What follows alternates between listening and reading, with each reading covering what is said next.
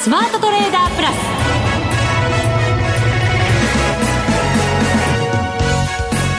全国のリスナーの皆さんこんにちは。内田まさです。この時間はザ・スマートトレーダープラスをお送りしていきます。この方にご登場いただきましょう。国際テクニカルアナリスト福永博之さんです。こんにちは。ちょっと今、ためました。なんでだろう。番組ね、この前の番組でもご活躍でございます。はい、いえ、本当ありがとうございます。ちゃんと喋ること残してます大丈夫ですか？ああ、それはもう全然全く問題ありません。はい。はい、この番組もおしゃべりですから、そもそも。ですよね。いやいや、ですよねってまたそんな。よろしくお願いします。日経平均今日は9円99銭高。はい。はい。9が3つ、ね、まあでも株ですからまあでもあのこういうとあんまりよくないのかな。ええー、何ですか？いや株株ってね昔あのありましたけどね Q が。トランプゲームでトランプゲーム？あまあまあいいですいいです。忘れてください。すいませんなんか今日トンとしちゃって。いやいやもう本当にあの品の悪いあの遊びですからまあそうなんですね。はい、はい、忘れときます、えー、忘れてください。はい、はい、で、えー、そうした中で、はい、あの今日ね本当引け間際まではまだ2桁以上の上昇幅だったんですけど、はい、まあちょっとこう売り物に押された感はあったんですがそうですね、はい、でも前場ではねもっと安いところありましたから。そうです。あの300円以上ね値下がりする場面ありましたので、ね、だから戻してプラスに切り返したっていうのは、はい、まあ今日の評価すべきところかもしれません、ね、そうですねそうだと思います。あとそれからワーメ代金も今日もあの連日で4兆円を超えていると。お商いね。続いてますよね、ですからやっぱり買い意欲というかですね物色意欲は衰えていないということだと思いますので、はい、まあ、この辺りとそれからあと皆さん気になっているその、まあ、日経平均の過熱感というんですか？その辺りとのねやっぱりあのせめぎ合いというようなところが、まあ、本当にそうなのかどうなのか。いや間違いなく加熱してますよね。え？え？ー、いやごめんなさい。私はあの先週先々週ですか？ニューヨークダウンについてもお話しましたよね。加熱気味だって話ね、されてましたけど私は違って見立てだったんですが言ってましたよね。その後高値更新しましたよね。しましたしました、はい。ね、なので、いやいや、思って、別にあの、ごめんなさい。この番組は別に強気を語る番組ではないので、あの、私はあの、事実を淡々と述べてるだけです。なるほど。はい。じゃ今日も淡々と。淡々と。はい。応援のメッセージをいただければ 助かります。そうですね。はい。そして番組後半では、マネックス証券、インベストメントストラテジーズ兼マネックスユニバーシティシニアフェローの塚本憲弘さんにご登場いただきます。お楽しみに。それでは番組進めていきましょう。この番組はマネックス証券の提供でお送りします。スマートトレーダー計画よーいドンさあ、それではまず福永さんに株式相場の分析をしていただきます。改めて日経平均株価36,236円47銭、9円99銭高0.03%の上昇です。トピックス、プラス2.70ポイント、2531.92ポイント。こちらは上昇率0.11%。ともに小幅ではあるもののですけれども、トピックスの方が若干強め。はい、でした。はい、はいあの、まあ、えー、株価の水準そのものはですね、今日もあの3万6千円を一時割る場面があったんですよね。そうですね。それでもやっぱり割れるとしっかり買いが入ってきてっていうね、えー、動きになりました。そうですね。で、あと、まあ、今日のあの終値と、それからあと日経平均の5日移動平均線と比較しますと、はい。あの、5日移動平均線がやっぱりちょっと、あの、下回っているっていう、あ、ごめんなさい、5日移動平均線をですね、株価の方が下回っていると。でも上向きですもんね、まだね。そこがですね、面白いところといったら何なんですけど、実は先週の18日も木曜日だったと思うんですが、はい。ちょっと私お休みいただきましたけど、ね、そうでした。鎌田さんと一緒にね、はい、番組やりました。そうですね。はい、その日の、あの、まあ、あ移動平均線と、5日移動平均線と株価の関係を見ていただいても、あの、上髭をつけて、えー、伸び悩んで5日線下回ったんですよね。はい。でも次の日窓開けてね、はい。上がりましたから。上がりましたね。すぐに取り戻しました。でした。で、えー、あと5日線がその当時18日の時点でやっぱ上向きだったと。上向きでした。はい。ですので、まあ、株価がですね、その、翌日上がるか上がらないかは別としても、あの、5日移動平均線が上向きを続けてくれている間は、まあ、基本的には、あの、短期のトレンドは上昇が続いているっていうことになりますので、はい。ええー、まあ、そうですね。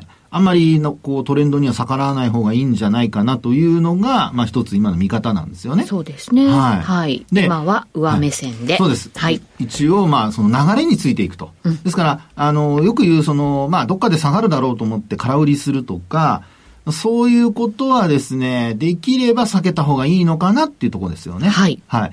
であともう一つ、その加熱感っていうところなんですけど、はい。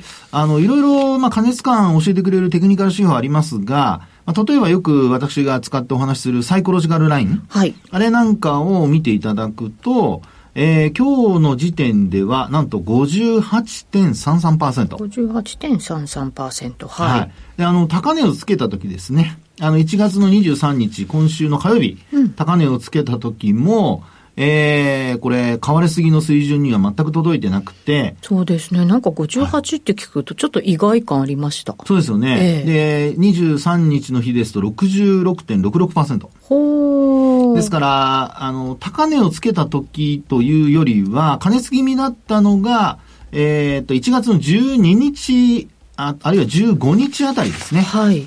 あの、連投が続いたところ。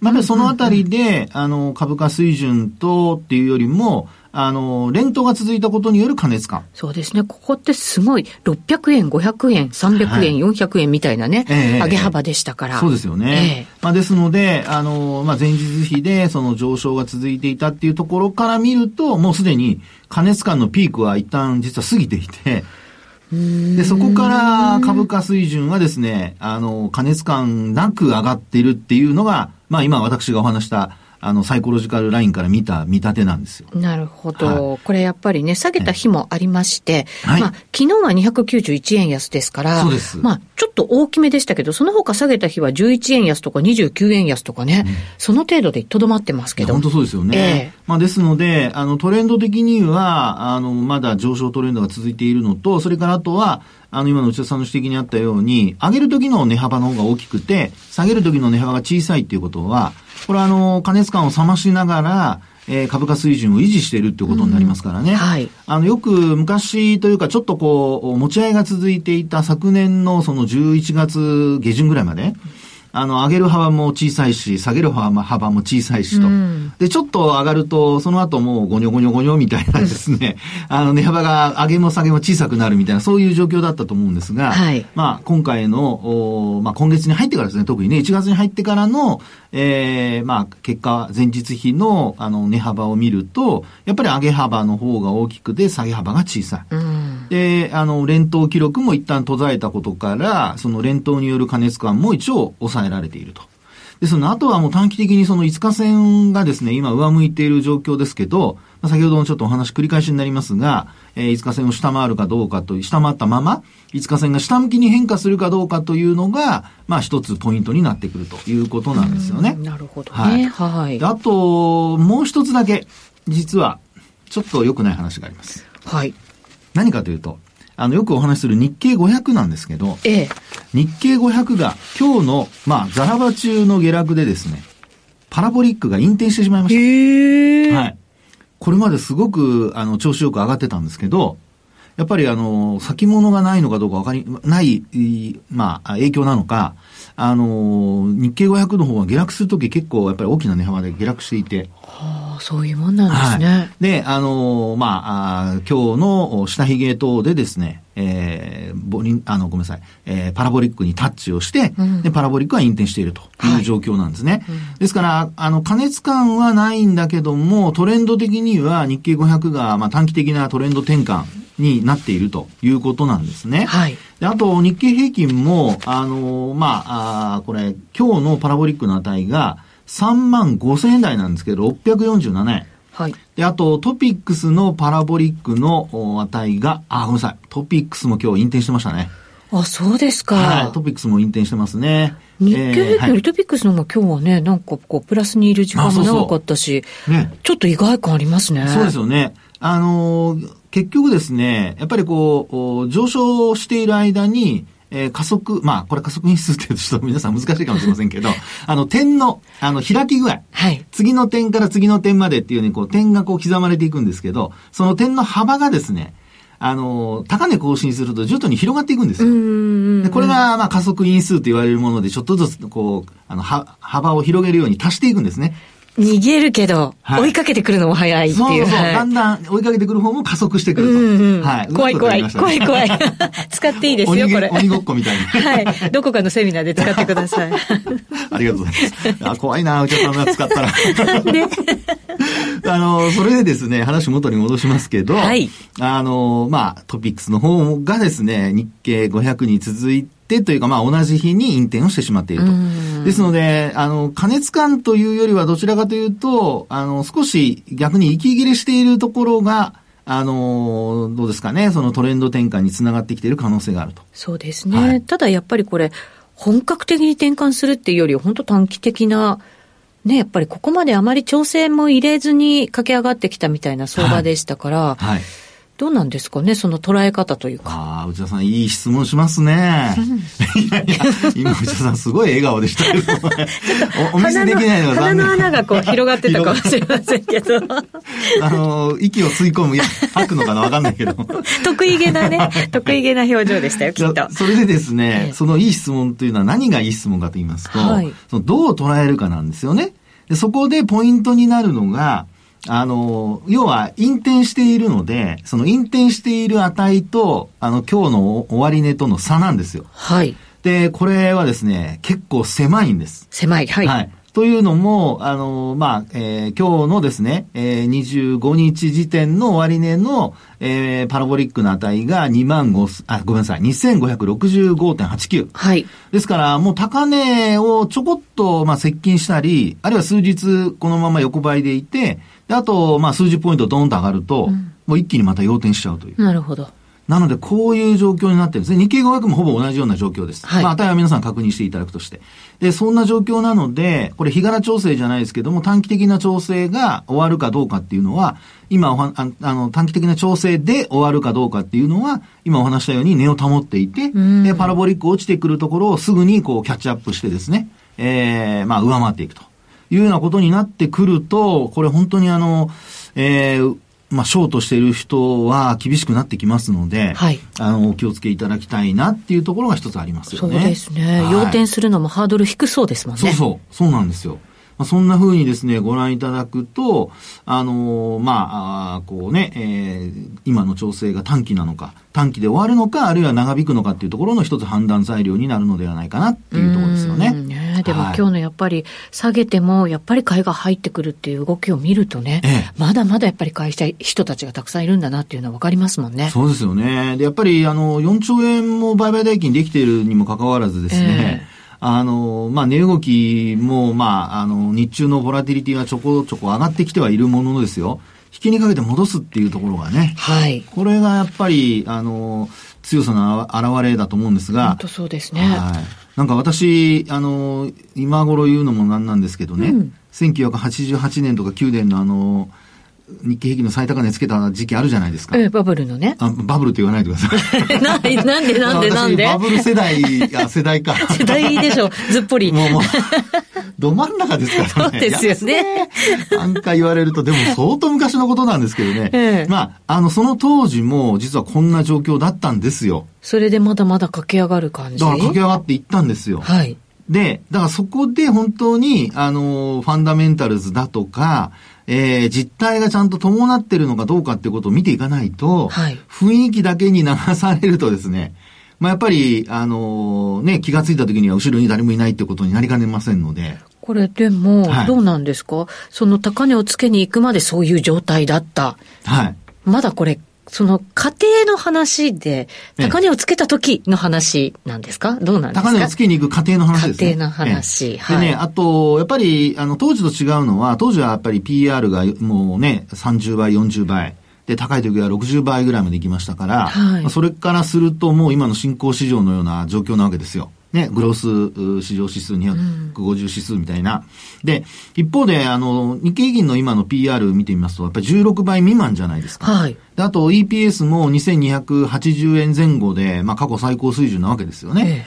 ええ、ですので、あの、まあ今回のこの、これから出てくる決算、まあ、ちょっとニデックがですね、今日の決算、というか昨日の決算ですか。そうなんですよね。はい、よくなかったですね。ね、というのがありますので、まあ、そういう意味ではですね、これから決算出てきたところで、えー、一株当たり利益の状況がどういうふうになってくるのか、それちょっとあの皆さんですね、しっかりとチェックしていただいて、バブルになってるかどうかっていうのはファンダメンタルズからも見れますので。そうですね。はい、でも不思議なことに業績とかこう悪いもの見ないで上がっていく相場ってあるじゃないですか。はい、今だって中国あんまり良くないけど、やっぱり上がってる。まあいろいろね、施策は出してきそうですけど、はい、中国も、ええ、で、株価の方も今日はね、上がってましたけど、そういうところ目つぶって上がっていく相場っていうのはもちろんありますよね。そうですね。ですからそういう時には、やっぱり逆らわない方がっていうのが、まあ、追いかけちゃダメなんですけど、逆らっちゃダメですよっていうのは、やっぱ過去の経験則じゃないかなと思います。そうですね。はい、逃げる準備もしつつ。そうですね。時間が経てば経つほどそういうことが必要になってくるでしょうね。はい、どれぐらいの時間を持つんだろう この番組をお聞きください。本当？いや、本当？大丈夫？大丈夫、大丈夫、大丈夫。まだ大丈夫？来週までまだ大丈夫とか言いません そうですよね。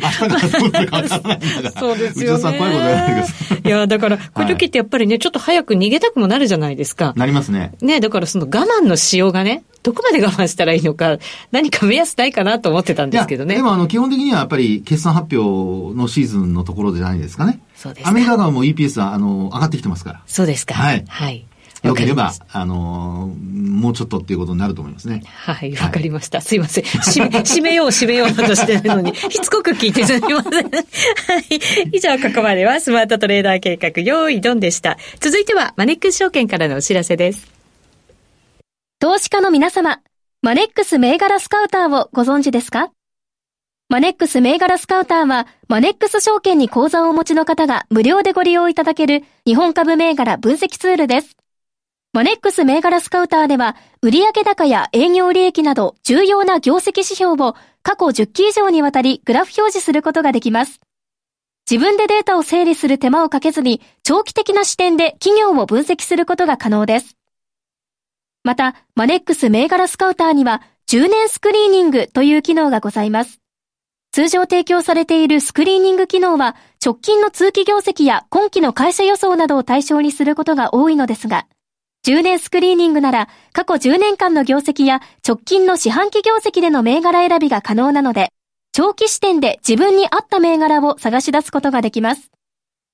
さらに、マネックス銘柄スカウターはスマートフォンへの表示最適化も行っているので、外出先などでも場所を選ばずスムーズに銘柄分析を行っていただけます。また、マネックス銘柄スカウターの活用術も、マネックス証券のセミナーやホームページで紹介していますので、ぜひご覧ください。マネックス銘柄スカウターは、マネックス証券に口座を開設いただくと、無料でご利用いただけます。マネックス証券の口座は、無料で開設できます。日本株投資の強い味方、マネックス銘柄スカウターをぜひお試しください。マネックス証券での取引に関する重要事項。マネックス証券が扱う商品などには価格変動などにより元本損失、元本超過損が生じる恐れがあります。投資にあたっては契約締結前交付書面、目論見書の内容を十分にお読みください。マネックス証券株式会社、金融商品取引業者、関東財務局長、金賞第165号。スマートトレーダープラス。今週のハイライト。それではここからのゲストです。マネックス証券インベストメントストラテジスト兼マネックスユニバーシティシニアフェローの塚本憲弘さんです。よろしくお願いします。はい、よろしくお願いします。お願いします。株も強いし、利回りも上がってきましたね。そうですね。またね、はい、日米ともにですけど、はい、はい今日はですね、先日あの、マネックスというセミナーが行われまして、そこのこぼれ話を伺うと思います。なんか拾いたくなりますね。そうです。ちゃんと拾ってください。はい。はい。いい話をこぼれさせてもらいますから。はい。やっぱり賑わいました、セミナー。そうですね。あの、先週、この前の土曜日に大阪で開催させていただいて、はいえーまあ、多くの方に来ていただきましたし、あとオンラインですね。オンラインもね、はい、やっぱり合わせてやりますもんね。そうですね。つないでやりまして、あのー、全部で5000ぐらいのアクセスが大きい時に、まあ、総アクセスっていうんですかね、えー、ぐらいあって、やっぱりあの、まあ、会場でもすごく、ちょっと天気悪かったんですけれども、あの、すごく多くの方にお越しいただいても熱気がすごく伝わってきて、ね、まあ、やっぱり株の調子が良いんだなというのは そこでも感じられました、ね、そうですよね。皆さんやっぱりまだまだ行っていいのかね、それともそろそろ逃げた方がいいのかね、はい、それぞれね、あの、迷ってらっしゃったんじゃないかと思いますけど。そうですね。えー、はい。あの、セミナー自体ですね、我々、あの、アナリスト陣が、あの、今年、まあ、足元ですとか、今年の見通しっていうのを、まあ、あの、話すような機会から始まって、はい、あと、お客様のこう Q&A のセッションがあったりはするんですよね。で、まあ、今年の見通しですということで、あの、もう我々は、あの、基本的には株式は強気です。株式は強気。はい。はい、で、金利に関しては、まあ、もみ合いからまあ低下の方向ということで、はい、まあ、株の投資も債券の投資もということで、あの、こう、後押ししたいような感じです。うん、一方で、ちょっと為替に関しては、なかなかアナリスト陣の中でも見通しが割れているところではありますけど、はい、まあ、為替のアナリストはちょっと円高に気をつけましょうというような感じのお話をしているんですよね。はい。で、まあ、そんな中で結構、まあ、株が堅調に推移している中で、うんバブルなのかみたいなこう議論は結構あったんですよね。やっぱりね、さっきもバブルの話しちゃいましたからね。はい、そうそうそう。はい。で、まあ、あの、ご案内の通り、こう、バリエーションとか見ると、あの、バブルではないですよねっていう言い方はできると思いますし、はい、まあ、あと当然、いろいろその上がる材料が、特に日本の場合は、正当化すべき話があるよねと。まあ、ただそれって、まあ前回もなかったっけっていうのは あるかもしれないんですけれども、はい、ただまあ、あの少なくともそのまあバリエーションが安いですよっていう話であったり、ええ、まだやっぱりちょっと物色が局所的にとどまっている。そうですね。ハイテクの値傘だったりとかね、はい、ってところにやっぱりね集中してたりもしますよね。そうですね。自動車とかも強いですよね、はい、特にあの、まあ、サイズが特にこうなんか効いているような感じも時価総額の大きい銘柄が買われている嫌いもあるのかなと思うんですけれども、はい、外国人投資家がねガツンとやっぱり買ってきてましたからそういう特徴も出てるんでしょうね。そうですねそうです。あの外人投資家に関しては特にあのもうご案内の通り統計として、年明けすごく買ってきましたねっていうのはすごい規模ええ、うん、ありましたよね。で、あと、まあ、ちょっとアネクドータルな話なんですけれども、結構その欧米の投資家は買ってきているだろうと言われますよね。欧米は買ってきてる。はい。で、あと、中国のあの、いわゆるこう、リテールで ETF がちょっと止まったとか、そういう話もありましたけれども、はい、はい。あの、個人投資家の中国のからのフローだけではなくて、アロケーションとして中国のその大きなまあ投資家も含めて、日本に入ってきているんではない。これって一つ、まあ、米中摩擦の関連としてやっぱりそのアメリカに買いに行けない分も含めて日本に入ってきているんじゃないかなんていうような話もちょっと出てああなるほどそういう需給もあるのかなという、うん、面白いですね。中国に投資してた人たちが、はい、じゃ中国やめて日本へってなりますけど中国からもアメリカに投資して多分日本へみたいなね、うん、感じが、そうですね。あるということなら、えー、まあ、ETF の売買停止になったぐらいですからね。ねすごい、ね、だから一番の恩恵を日本が受けてるっていう、ねはい、ことになるのかもしれませんけど。そうですね、はい。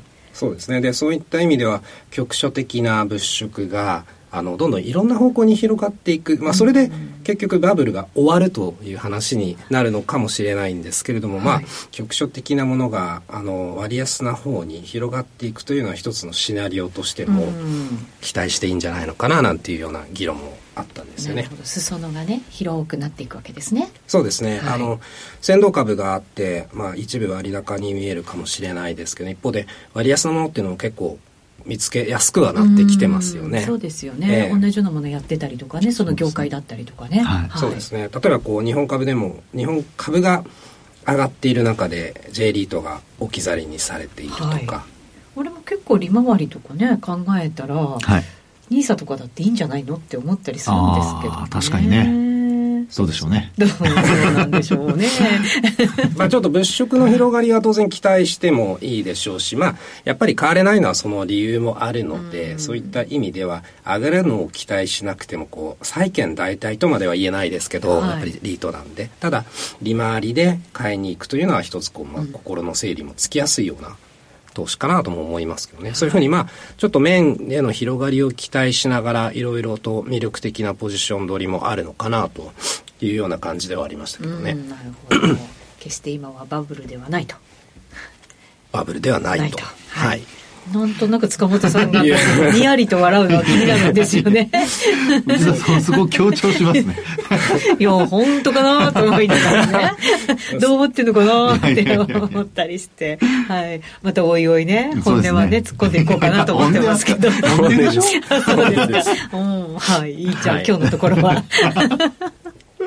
はい。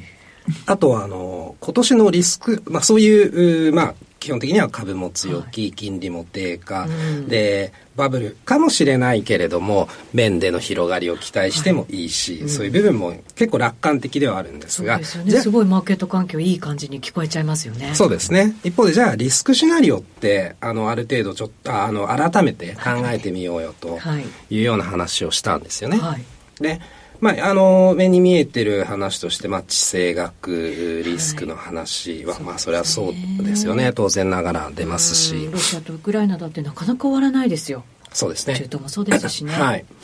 で加えてあの、まあ、マーケットと例えばフェドとマーケットの期待値の違いとか、まあ、ちょっとマーケットが先走ってる部分はいいかようにも指摘できるよねなんていう話もあったりはしたんですよね。はい、であと確かになと思ったのはあのやっぱりリスクシナリオってそもそもこう想定するのが難しいんですけれども、うん、誰もこう期待していないという意味ではあの一つあったのはアメリカが利上げするんじゃないのというような話もあったんですよね。まあ確かにみんなが利下げを期待している中で、まあ当然利下げがないというのもかなりのリスクシナリオになると思うんですよね。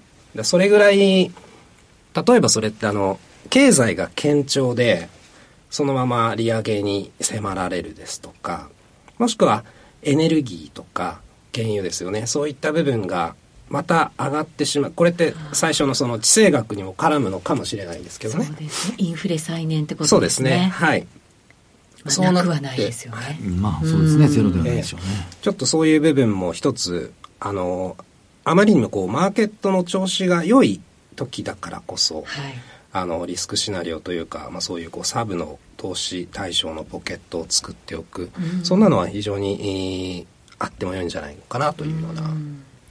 そうですね、えー、あとねやっぱり中国なんかもね景気的にはやっぱり後退局面で長引くんじゃないかっていう話もねある中ですからね。そうですね、えー、やっぱりちょっとあのすごく皆さん基本的にはあの今パフォーマンスが良いでしょうからそういった中でちょっと1年を眺めた時にはいろいろなリスクも起こりうるという部分はちょっと念頭に置いておくべき1年になるのかなというところですね。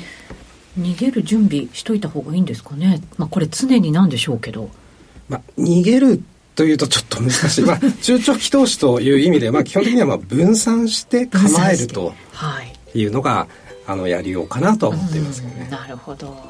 今日は内田さん追いかけっこにこだわりますね。なんでですか？いい話したからです一応ね、そうやっぱりほら上がってる時こそ慎重に、いやもちろんそれはもう気持ちでいようかなっていつも思ってますね。いいこと言いますね今日は。今日も。よかったです。もみついて、はい、塚本さんでした。ありがとうございました。ありがとうございました。さてあっという間にお別れのお時間です。今日ここまでの担当は福永博之と内田まさでお送りしました。それでは皆さんまた来週,、この番組はマネックス証券の提供でお送りしました。